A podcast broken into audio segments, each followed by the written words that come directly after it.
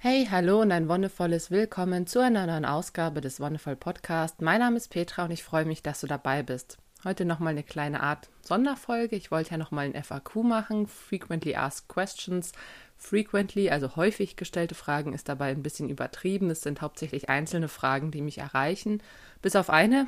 Eine kam zwei oder dreimal. Und zwar, wie alt ich bin. Ich bin 29. Das geht schnell zu beantworten. Bei den anderen werde ich ein bisschen ausholen müssen. Ich mache das jetzt wahrscheinlich immer wieder einfach so in einem bestimmten Rhythmus, kann ich nicht sagen, aber ich denke, dass es sich anbietet so alle halbe Jahr, weil so wie momentan zumindest die Fragen reinkommen, möchte ich ja durchaus ein bisschen was ansammeln und das dann klären. Ich weiß, dass ein halbes Jahr trotzdem manchmal lang sein kann, wenn man eine Frage stellt und dann auf eine Antwort wartet. Wenn es dir super, super wichtig ist, dann schreib es einfach dazu, wenn du mir die Frage über Facebook stellst, über E-Mail oder irgendwo in den Kommentaren vom Podcast mit reinschreibst. Wenn es dir wirklich wichtig ist, dann kann ich da auch sofort drauf eingehen. Dann wird es halt nicht in der Podcast-Folge vielleicht nochmal aufgegriffen, sondern vielleicht auch, wenn es eine persönliche Sache ist. Auch das ähm, hatte ich jetzt einmal dass ich eine E-Mail bekommen habe mit einer sehr persönlichen Frage oder einem, einem Rat, den, der gefragt wurde. Das mache ich auch. Also wenn dir das irgendwie unangenehm ist, dass das dann in der breiten Öffentlichkeit, mehr oder weniger breiten Öffentlichkeit diskutiert wird, kannst du das auch gerne anonym privat machen und ähm, wir können das einfach über E-Mail oder was auch immer klären. Dann kommen wir mal gleich zur ersten Frage, abgesehen von meinem Alter. Und zwar habe ich ja zwei Folgen übers Schlafen bzw. Aufstehen gemacht. Die Schlaffolge ist auch schon ein bisschen länger her.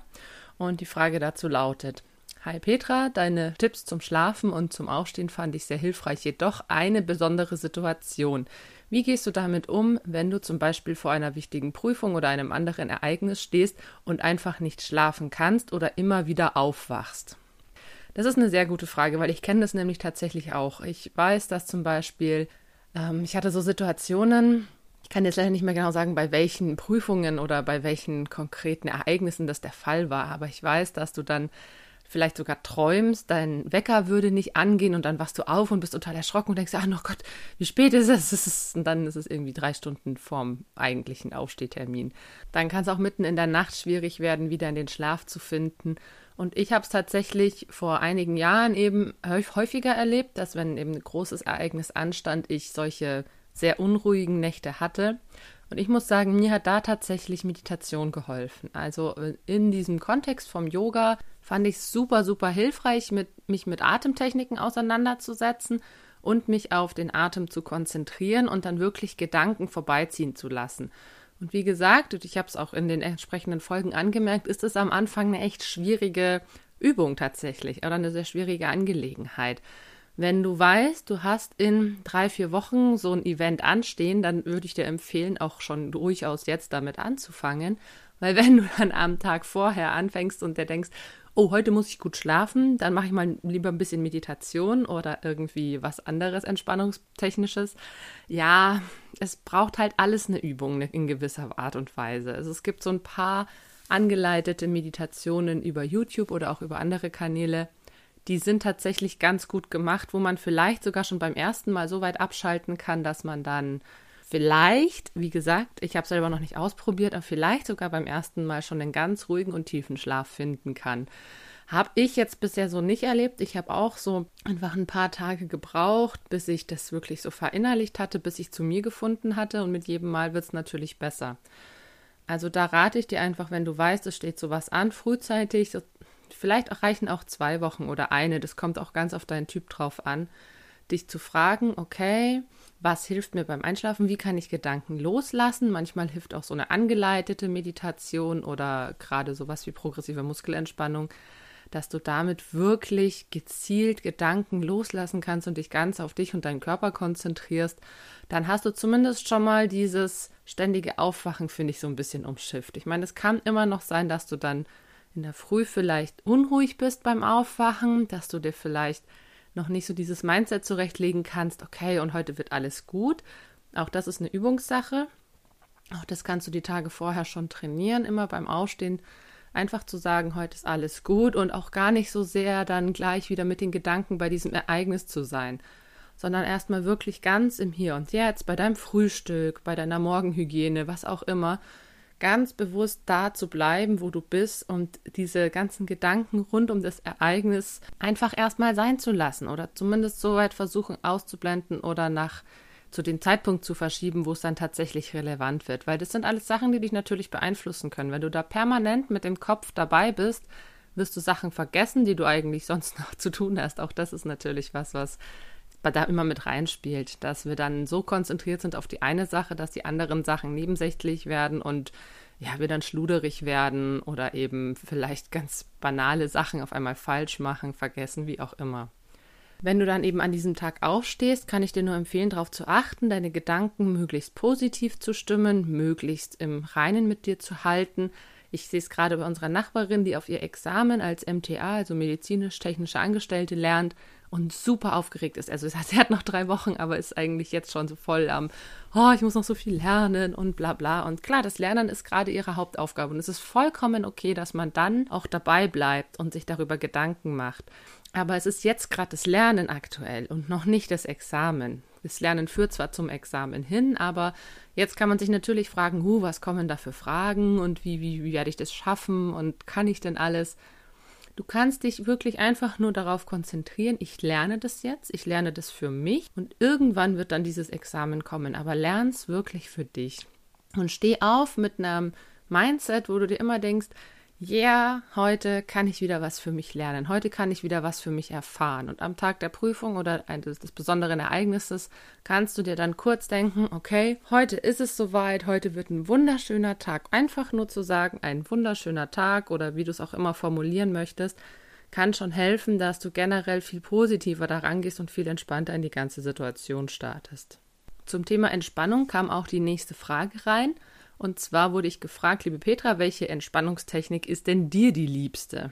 Und ich habe ja gesagt, dass ich die Entspannungstechniken alle sehr individuell finde, je nachdem, worauf man so Lust hat. Ich habe selbst viel mit PMR gearbeitet, beziehungsweise habe da eben auch erstmal einen Kurs besucht und fand es super schön, diese Anleitung.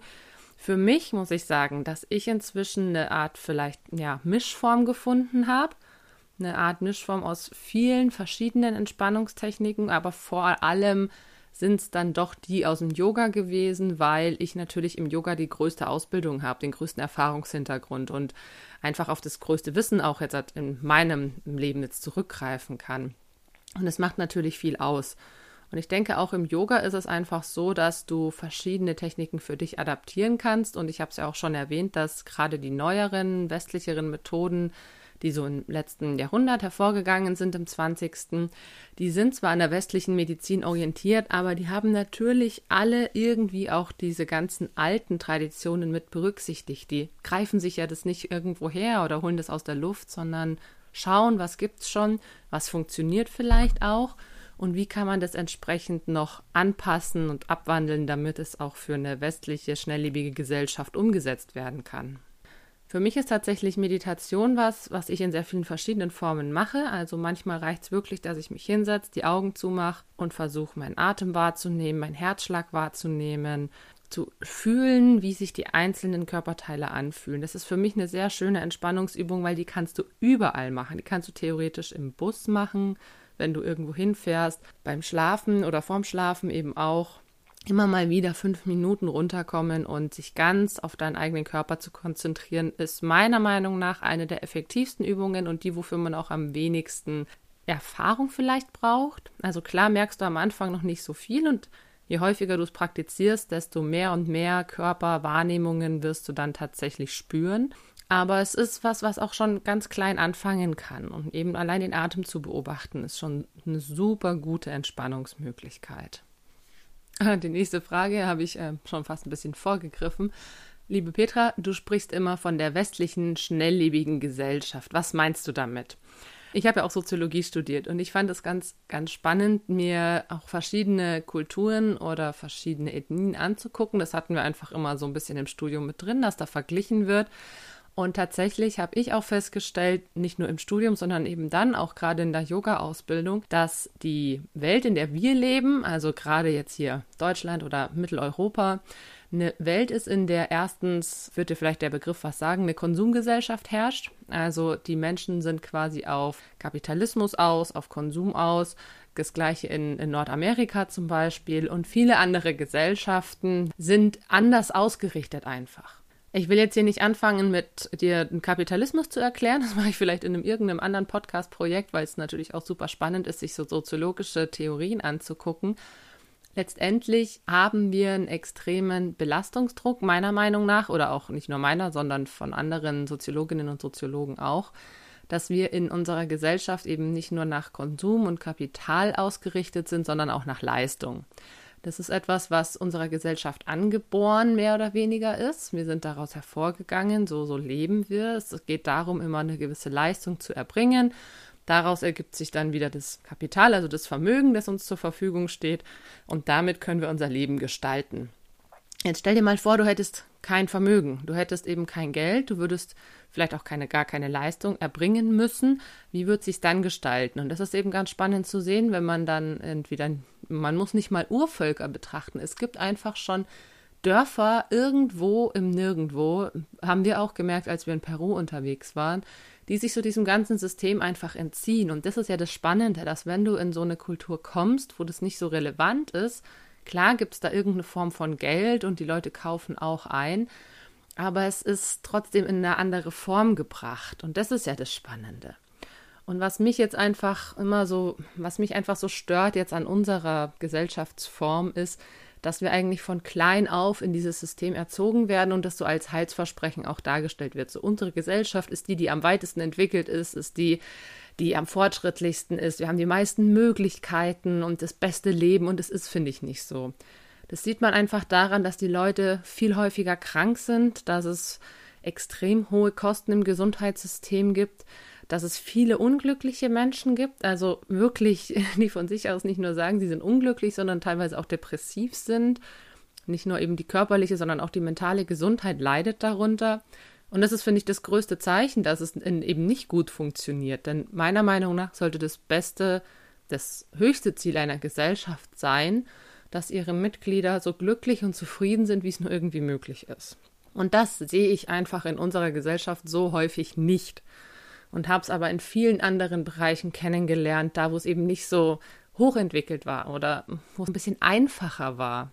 Deswegen auch schnelllebig, weil wir wirklich von einem Termin zum anderen hetzen. Das ist was, was ich letztes Jahr in ein paar Folgen schon habe anklingen lassen, dass wir eigentlich gezwungen sind, unser Leben nach der Uhr zu strukturieren, dass wir uns von der Uhr unser Leben vorgeben lassen und unseren Tag so strukturieren, dass viele ja selber sagen, ähm, oh Gott, 24 Stunden sind mir eigentlich zu wenig oder ich muss meinen Schlaf reduzieren oder sowas. Hm, allein, dass wir uns einen Wecker stellen müssen, allein, dass wir unsere Kinder in Anführungszeichen zwingen. Also wir tun es nicht, aber ich kenne tatsächlich Familien, bei denen ist es so, dass die ihre Kinder aufwecken, fertig machen, in den Kindergarten fahren, obwohl es vielleicht gar nicht so ja vom Kind gewollt ist. Wir haben den unglaublichen Luxus, dass wir da sagen, hey, okay, wir müssen keinen Wecker für unsere Kinder stellen. Wir lassen sie schlafen zum Beispiel, weil ich das so super wichtig finde, dass Kinder ausgeschlafen sind. Und warum nicht auch für Erwachsene? Warum schaffen wir das nicht, dass wir unser eigenes Leben so in die Bahnen lenken, dass auch wir ausschlafen können? Denn Schlaf ist einfach der Bereich, der uns Erholung schenkt. Das ist die Zeit am Tag, in der wir regenerieren, in der unser Körper sich erholt. Und ich glaube, dass viele dieser Krankheiten oder psychischen und körperlichen Schäden auch dadurch auftreten, dass wir zu wenig schlafen und dass wir nicht gut genug schlafen gerade weil so viel Druck auf uns lastet, weil wir immer Leistung erbringen müssen oder weil wir sehr, sehr schnelllebig unterwegs sind. Und das ist das, was ich eben kritisiere. Gleichzeitig finde ich da zum Beispiel das Schöne am Yoga, dass es sich eben auch rausnimmt, diese Zeit am Tag einzufordern für Yoga-Übungen, für Meditation. Deswegen sehe ich es auch kritisch, wenn man sagt, man macht irgendwie nur so eine Viertelstunde Mini Kriya oder irgendwie eine fünf Minuten Entspannung besser als gar nichts. Aber wenn du wirklich diesem System so ein bisschen umgehen willst, warum machst du dann nicht wirklich, wie es zum Beispiel im Kundalini-Yoga ist, morgens zweieinhalb Stunden eine Yoga-Session? Das klingt viel. Krass, zweieinhalb Stunden. Ja, es ist ein Zehntel des Tages. Aber es ist eben auch ein Zehntel, das ganz für dich reserviert ist, wo du ganz bei dir sein kannst, wo du auch nochmal Zeit hast, zu dir zu finden, dich zu entspannen, für deinen Körper und deinen Geist was Gutes zu tun. Und da ist ein Zehntel eigentlich relativ wenig, wenn wir es so betrachten. Überlegst dir. Schau einfach wirklich, wie viel Zeit du aufbringen kannst und wie viel Muße du da reinstecken möchtest. Denn es ist auf jeden Fall schwierig in unserer Zeit, in unserer Gesellschaft, das sich so auch zu nehmen. Also ich merke es immer wieder, dass Leute sagen, oh, sie müssen da und das und sie wollen aber so gerne und können diesem Wollen nicht nachgehen. Und das ist so traurig und ich hoffe so sehr, dass es wieder mehr in diese Richtung geht, dass die Leute auf sich acht geben. Und gib auch du wirklich auf dich acht und schau, dass es dir gut geht. Und damit kommen wir gleich zum nächsten gesellschaftlichen Thema. Hi Petra, du hast ein paar Mal angesprochen, dass es gerade bei der Achtsamkeit und in der Gesprächsführung darum geht, dass Frauen benachteiligt sind oder Frauen in einer anderen Position sind. Was meinst du damit? Tu, das ist ähm, auch wieder ein großes Thema. Da könnte man wahrscheinlich auch einen eigenen Podcast drüber machen. Letztendlich bin ich ja dadurch, dass ich auch im Frauenzentrum arbeite und Soziologie studiert habe, einfach sehr achtsam, was Ungleichbehandlung oder Ungerechtigkeiten angeht. Ich versuche mich ja selber auch immer dafür einzusetzen, dass es eine Gleichbehandlung in der Gesellschaft gibt, was letztendlich nicht der Fall ist, sei es jetzt von Männern und Frauen oder von Einheimischen und Zugewanderten, wie auch immer. Und ein riesengroßes Problem ist tatsächlich immer noch Sexismus. Und da gibt es eine ganz lustige Geschichte, gerade erst vor, ich glaube, drei Wochen passiert.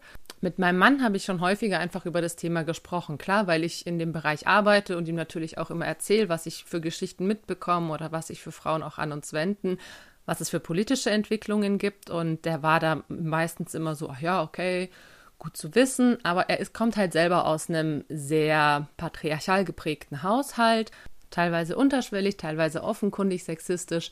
Und das war sehr witzig, weil letztens war er auf einer Landesverbandstagung von den bayerischen Waldkindergärten. Er arbeitet ja momentan als Erzieher im Waldkindergarten, was ja sowieso schon wieder ein sehr krasser Bereich ist, wenn es um Gleichberechtigung geht, weil hauptsächlich immer noch Frauen in diesem Beruf arbeiten oder in solchen Berufen, wo es um Pflege und Fürsorge geht.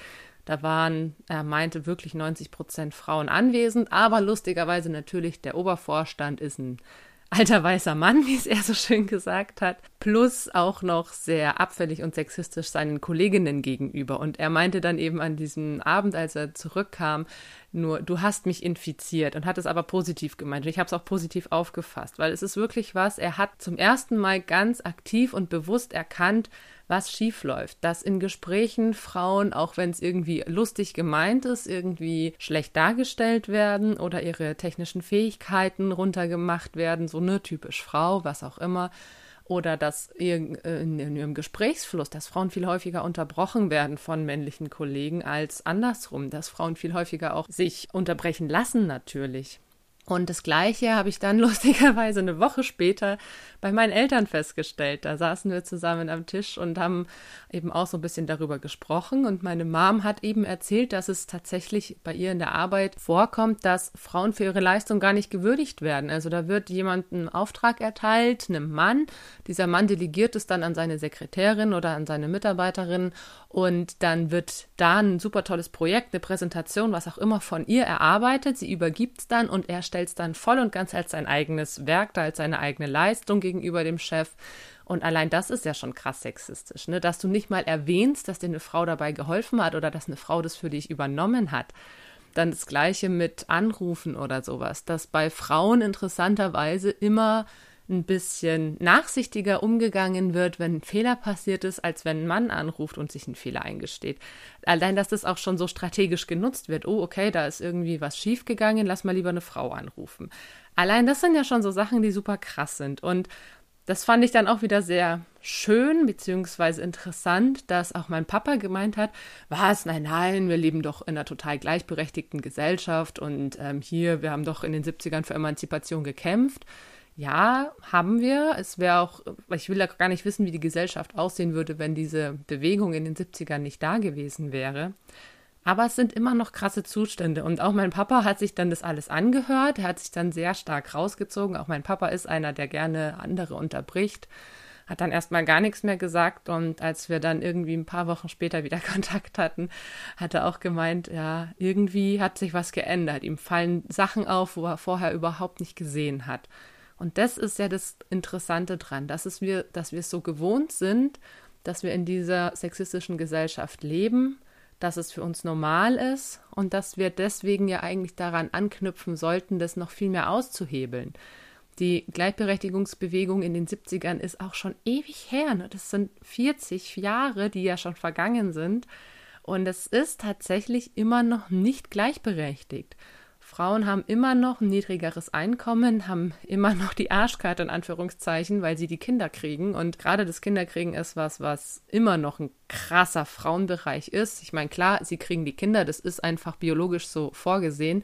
Aber auch was Elternzeit danach angeht, was den Wiedereinstieg in den Job angeht, das ist immer noch extrem wenig, dass sich die Männer da auch mal wirklich die Elternzeit nehmen, auch in einem gleichberechtigten Ausmaß oder vielleicht sogar mehr als die Frau dass ähm, da auch wirklich die Arbeit übernommen wird, die Care-Arbeit, die Pflegearbeit und so weiter. Wichtig dabei finde ich immer zu sagen, ja, ich bin Feministin, ich setze mich einfach für Rechte der Frauen ein, weil ich selber eine Frau bin und selber am eigenen Leib spüre, dass es noch so viele Benachteiligungen in der Gesellschaft gibt. Wenn du selber eine Frau bist und dir denkst, was Quatsch, ist doch alles gleichberechtigt, lade ich dich wirklich ein, dich einfach damit mal auseinanderzusetzen. Wo merkst du, dass du vielleicht zurückstecken musst? Vielleicht auch ganz unbewusst. Versuch das einfach mal in dein Bewusstsein zu rücken. Wo gibt es Momente, wo du dir denkst, naja, eigentlich hätte ich es jetzt vielleicht anders gemacht, aber dein Mann, dein Freund oder irgendein Bekannter hat da jetzt andere Vorstellungen, also machen wir es halt so.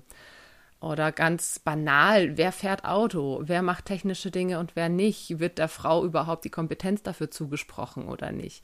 Genauso natürlich andersrum. Wer macht den Haushalt? Wer hilft bei den Kindern? Wer kocht? Wer ist im Garten aktiv?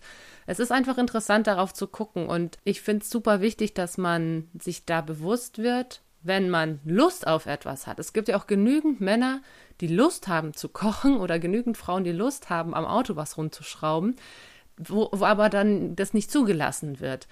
Und wenn du merkst, sowas gibt's bei euch oder in der Familie, in der Verwandtschaft, im Freundeskreis, wie auch immer, dass zum Beispiel auch beim Weggehen immer bestimmte Leute entscheiden, wo es hingehen soll und andere dann eben zurückstecken. Wenn dir sowas auffällt, dann spricht es auch wirklich an. Auch das ist, hat was mit Achtsamkeit zu tun. Auch das hat was mit gegenseitigem Respekt zu tun. Und das ist das große, wichtige Thema, dass wir anfangen, uns gegenseitig zu respektieren, so wie wir sind, unabhängig vom Geschlecht und dass wir auch wirklich anfangen, in diese ganz unterbewussten Schienen reinzutauchen und zu gucken, wo was schief läuft. Also allein schon, wenn Männer in Gesprächen beteiligt sind, laufen Gespräche ganz anders, als wenn du nur unter Frauen bist. Das habe ich selber so oft festgestellt, weil ich in verschiedenen Frauenkreisen mal, zufällig, mal bewusst unterwegs war. Und es ist eine ganz andere Art der Kommunikation, als wenn Männer dabei sind. Ganz wichtig, auch wenn ich Feministin bin, ich bin keine Männerhasserin oder sowas, ganz und gar nicht. Mir geht es einfach wirklich um eine grundlegende Gleichberechtigung. Die fängt beim Geschlecht an, dann geht es eben auch weiter über Einheimische und Zugewanderte, dass auch da natürlich immer noch Diskriminierung stattfindet. Und mir ist es einfach so wichtig, dass wir alle, die wir hier in einer Gesellschaft leben, gleichberechtigt miteinander umgehen, dass wir in Dialog und Austausch treten können, ohne dass jemand zum Beispiel Angst hat, was Falsches zu sagen oder dass jemand sich zurückhält, weil er denkt, uh, ich darf hier gar nicht so mitmachen oder sowas.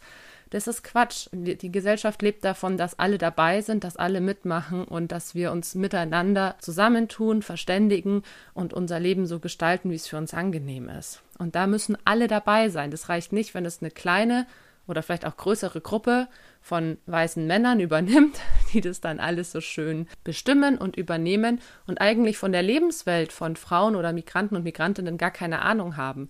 Wie sollen sie denn da eine gute Entscheidung treffen, wenn sie selber nicht betroffen sind?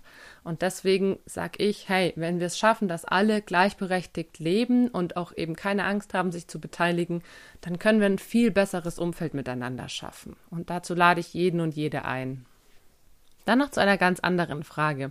Hey Petra, du hattest im April angekündigt, dass es bald einen weiteren Podcast-Kanal zum Thema Unterwegssein und Reisen geben wird. Wie sieht's denn damit aus? Es ist, ähm, ja, es ist schön, dass danach gefragt wird, dass da anscheinend Interesse besteht. Ich bin schon in der Vorproduktion der Folgen. Vielleicht hast du es mitbekommen, ich bin ja auch schwanger und erwarte mein drittes Kind. Und ich werde es wahrscheinlich so timen, dass dieser Reise- und Unterwegs-Podcast ungefähr Anfang Juli starten wird. Das heißt, wenn ich dann im Wochenbett bin und ich habe, wie gesagt, schon einige Folgen vorproduziert, dass ich die dann veröffentlichen kann. Es wird erstmal ganz banal auch darum gehen, wie wir denn unsere Reise planen, was wir für einen Bus ausbauen und wie sich der Ausbau gestaltet. Und tatsächlich Reiseberichte wird es dann auch erst geben, wenn wir unterwegs sind. Also wir werden die ersten dann so im August, September machen und die größte, die große Reise, so dieses Weltreise-Ding, Abenteuer, das steht ja dann sowieso erst nächstes Jahr an. Diesen dritten Kanal werde ich auch auf jeden Fall hier nochmal ankündigen. Wie gesagt, momentan schwebt mir so Anfang Juli vor, aber es hängt halt auch so ein bisschen davon ab, wie es jetzt mit der Schwangerschaft läuft, ob ich da gut mit noch hinkomme oder ob es dann schon knapp wird, wie es mir geht. Und ich finde es aber super cool, wenn ihr da Interesse habt, wenn du da dich dafür interessierst, schau auch gerne auf dem YouTube-Kanal von meinem Mann vorbei. Da haben wir schon so ein bisschen dokumentiert, wie der Ausbau läuft und was wir so vorhaben. Setze ich dir in die Beschreibung unten rein, den Link. Und damit kommen wir auch zur letzten Frage. Hey Petra, ich finde deinen Podcast sehr schön und er hat mich sehr angeregt, mich selbst zu entspannen und bewusster zu leben. Cool, das finde ich schon mal wunderbar, wenn ich dich damit erreicht habe. Super gut. Okay, aber die eigentliche Frage. Wie schaffe ich es denn auch andere Menschen in ein bewussteres Leben zu führen? Mir fällt es auf, dass ich in Gesprächen dann oft meine Meinung aufdrücken will, aber gerade was du in der Achtsamkeit gesagt hast, die anderen erstmal aussprechen zu lassen, fällt mir dann sehr schwer. Wie kann ich denn achtsam darauf eingehen und meine Tipps trotzdem an den Mann oder die Frau bringen? Ja, das ist cool, dass du dich damit schon auseinandersetzt. Also ich finde es super gut, dass dieses Wissen und die Erfahrungen, die ich mit dir teile, dass du das in die Welt hinaustragen willst. Weil wie gesagt, je mehr Leute es erreicht, desto besser wird hoffentlich die Gesellschaft oder desto zufriedener werden die Menschen und desto angenehmer wird der Umgang miteinander. Und ich kenne das Problem auch. Das hatte ich nämlich auch ganz stark am Anfang. Das war so ein bisschen der Auslöser dafür, dass ich mich mit achtsamer Kommunikation auseinandergesetzt habe. Wenn wir irgendwo in einem Gespräch sind und eben immer denken, ah ja, hey, ich, ich weiß da was und hey, ähm, oder auch Leute auf uns zukommen und uns mit ihren Problemen beladen erstmal, dann ist es super wichtig, da wirklich gut zuzuhören. Und wie kriege ich dann auch meine entsprechenden Tipps oder meine Ansichten vermittelt? Ich habe festgestellt, es kommt ganz auf die Situation drauf an. Manchmal kommen ja wirklich Leute oder jetzt gerade zu mir, weil die Leute wissen, welchen Hintergrund ich habe aus meinem Bekanntenkreis. Die kommen und fragen, hey, ich habe das und das Problem. Schildern das dann zehn Minuten, dann frage ich immer nach, okay, warum ist es so, wie ist es? Einfach so versuchen, die Hintergründe noch ein bisschen mehr zu verstehen. Da muss man natürlich ein Feingefühl für entwickeln, wie weit man gehen kann. Aber interessanterweise, wenn die Leute schon zu dir kommen, dann haben sie auch schon eine gewisse Offenheit, haben schon so ein, ja, haben ja schon den Weg gemacht und gesagt, okay, wenn es jetzt nicht dein Partner oder deine Partnerin ist, dass sie sich an jemanden wenden, weil sie Hilfe brauchen. Jetzt noch niemand professionellen oder ähm, abseitigen, sondern wirklich jemanden aus dem Bekanntenkreis, um sich Hilfe zu holen. Und dann finde ich es wichtig, je nachdem eben, wie gut du die Person kennst, nochmal nach Hintergründen zu fragen und wirklich versuchen, das Problem so gut wie es geht zu verstehen. Und das Gleiche auch, wenn du das merkst, zum Beispiel, ich bin ja häufiger im Mütter- und Familientreff oder im Frauenzentrum unterwegs und wenn sich da Debatten ergeben, wo ich mir denke, uh, okay, da könnte jemand Hilfe gebrauchen. Es gibt genügend Menschen, die sich das nicht eingestehen die ihre Geschichte erzählen und dann zum Beispiel gerade bei Kindern ist es ja immer so, ja, und die, die gehen nicht ins Bett und die schlafen nicht und äh, muss ich da ewig rumsitzen und da habe ich überhaupt keine Lust und bla bla bla. Und da ist manchmal schon ein indirekter Hilferuf drinnen versteckt. Und wenn du sowas merkst und dann auch denkst, oh, da wüsste ich jetzt vielleicht einen Tipp, dann kannst du genauso wie bei Freunden oder Freundinnen vorgehen oder bei Bekannten und nachfragen, hey, wie geht's dir denn damit? Was stört dich genau? Wie bist du bisher damit umgegangen? Was sind denn deine Bedürfnisse? Und das ist halt so wichtig, wirklich erstmal nach den Bedürfnissen zu fragen, dann so auch die Wünsche rauszuloten. Okay, wenn es jetzt halt gerade ums ins Bett bringen der Kinder geht, was glaubst du denn sind dann die Bedürfnisse der Kinder? Und wie könntest du die unter einen Hut bringen? Hast du vielleicht das und das schon mal ausprobiert? Dann eben nicht mit der Keule auf den Tisch hauen und sagen, das ist die Lösung, sondern Vorschläge machen. Bei mir hat geholfen, Musik anzumachen. Bei mir hat geholfen, das Rollo nicht ganz zuzumachen. Bei mir hat es geholfen, die Kinder wirklich nochmal ganz fest in den Arm zu nehmen, was auch immer. Und wir müssen uns immer bewusst machen, wenn Leute ein Problem haben oder wenn Leute auch in so einem öffentlicheren Kontext Probleme schildern, also bei einer Stillgruppe oder wo auch immer, dann offenbaren die sich damit ein Stück weit. Dann ist es wirklich was, was sie beschäftigt, etwas, das ihnen Kopfschmerzen in gewisser Weise bereitet, etwas, was die Entspannung rausnimmt, was sie unzufrieden macht. Und in gewisser Weise ist das ja schon ein Statement. Ich brauche Hilfe. Ich teile mich mit. Ich suche jemanden, der mir da helfen kann, auch wenn es vielleicht noch nicht genau so formuliert ist. Allein das Meckern über etwas, ne? wenn wir uns beschweren, wenn wir Sachen problematisch finden oder ja, so richtig lamentieren, dann kann das auch eine Form von Hilferuf sein. Also Leute, die ständig nur am Meckern sind, haben irgendwo ein ganz tief liegendes Bedürfnis nicht erfüllt. Und da kann man natürlich auch ansetzen. Das ist ein bisschen längerer Prozess und es wird wahrscheinlich länger dauern als zehn Minuten oder eine halbe Stunde, um das alles aufzulösen. Aber letztendlich sind Menschen, die meckern und lamentieren, ganz tief in sich drin einfach sehr, sehr unzufrieden. Mit sich, mit der Umwelt, mit den Gegebenheiten, mit der Situation, in der sie leben.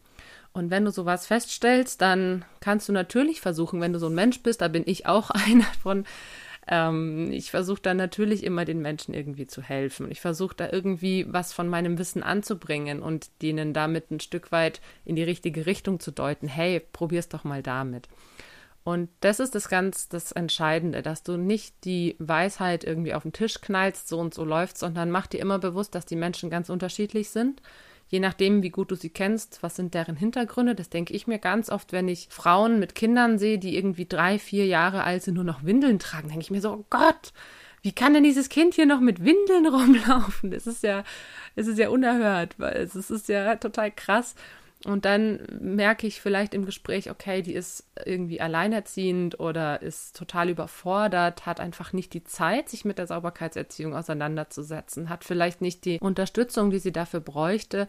Und das ist dann natürlich was ganz anderes. Natürlich ist man erstmal geschockt oder auch von anderen Zuständen erstmal irgendwie vom Kopf gestoßen. Wenn man dann nachfragt oder sich mit der Person auseinandersetzt, dann kann man viel besser auch die Hintergründe verstehen, die dann zu diesen Zuständen geführt haben. Wow, okay, das war jetzt viel auf einmal. Es sind natürlich interessante Fragen immer dabei und wie gesagt, ich versuche so gut wie es geht darauf einzugehen. Wenn du noch nicht ganz zufrieden mit meiner Antwort bist, dann schreib mir gerne nochmal. Aber für heute war es das erstmal. Danke, dass du dabei warst. Vielen Dank fürs Zuhören und ich werde in den nächsten Wochen wieder mehr in Richtung Yoga und Lifestyle gehen. Da wird es dann zum Beispiel Sachen wie Zero Waste Folgen geben. Ich weiß, dass das gerade ein unglaublich riesen gehyptes Thema ist, aber tatsächlich Lustigerweise leben wir schon seit einigen Jahren so und jetzt finde ich es halt spannend, dass da so eine Bewegung rausgekommen ist. Also wie man zum Beispiel eben Müll vermeidet oder möglichst auf Null Müll runterkommt. Das gleiche ist, dass ich nochmal gerne was über Bedürfnisse machen möchte, wie du Bedürfnisse wahrnehmen und ausleben kannst, wie du deine Bedürfnisse überhaupt erkennst und zum Beispiel möchte ich da auch nochmal auf das Thema Ausmisten eingehen, aufräumen, beziehungsweise sich vom Ballast, den man so angesammelt hat, lösen. Darauf kannst du dich in den nächsten Wochen freuen. Ich freue mich, wenn du dabei bist und wie immer, wenn dir die Folge gefallen hat, lass gerne einen Kommentar oder eine Bewertung da. Wir hören uns dann nächsten Dienstag wieder. Bis dahin wünsche ich dir alles Gute und noch einen wonnevollen Tag.